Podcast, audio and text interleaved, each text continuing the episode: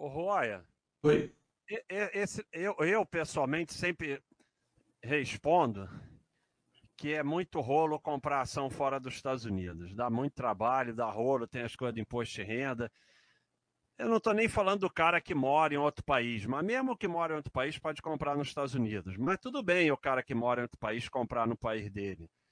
Mas é, o que, que você realmente acha disso? Porque eu, pessoalmente, eu acho, a não ser que você tenha muito, muito dinheiro e necessidade de diversificar muito, eu acho que a ação nos Estados Unidos basta ir aqui. E comprar na Europa é complicado, na Ásia é mais complicado ainda. O que, que você acha? É, o que as pessoas, as pessoas às vezes confundem é a facilidade de adquirir, adquirir o ativo e, e, e esquece do resto, né?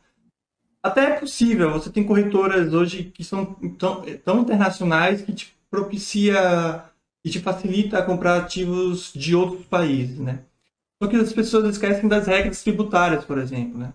Por exemplo, uh, quando a gente compra ações no, no, nos Estados Unidos, né? A Receita Brasileira, ela diz que você simplesmente pega o dólar e converte o valor do dólar para reais utilizando a cotação do Banco Central nosso, né? Quando você compra ações de outros países, já é totalmente diferente, porque o Banco Central meio que se isenta dessa parte de conversão. Ele fala, ó, você tem que pegar o, o, a cotação oficial dessa moeda no Banco Central do país da, da dessa moeda, você converte para dólares americanos para depois você converter para reais.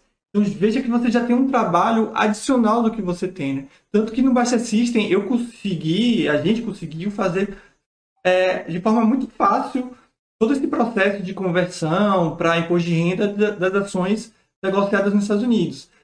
Se a gente tivesse que fazer isso para ações de outros países, é um processo muito maior devido a essas regras. Então, conseguir comprar é tranquilo, você consegue.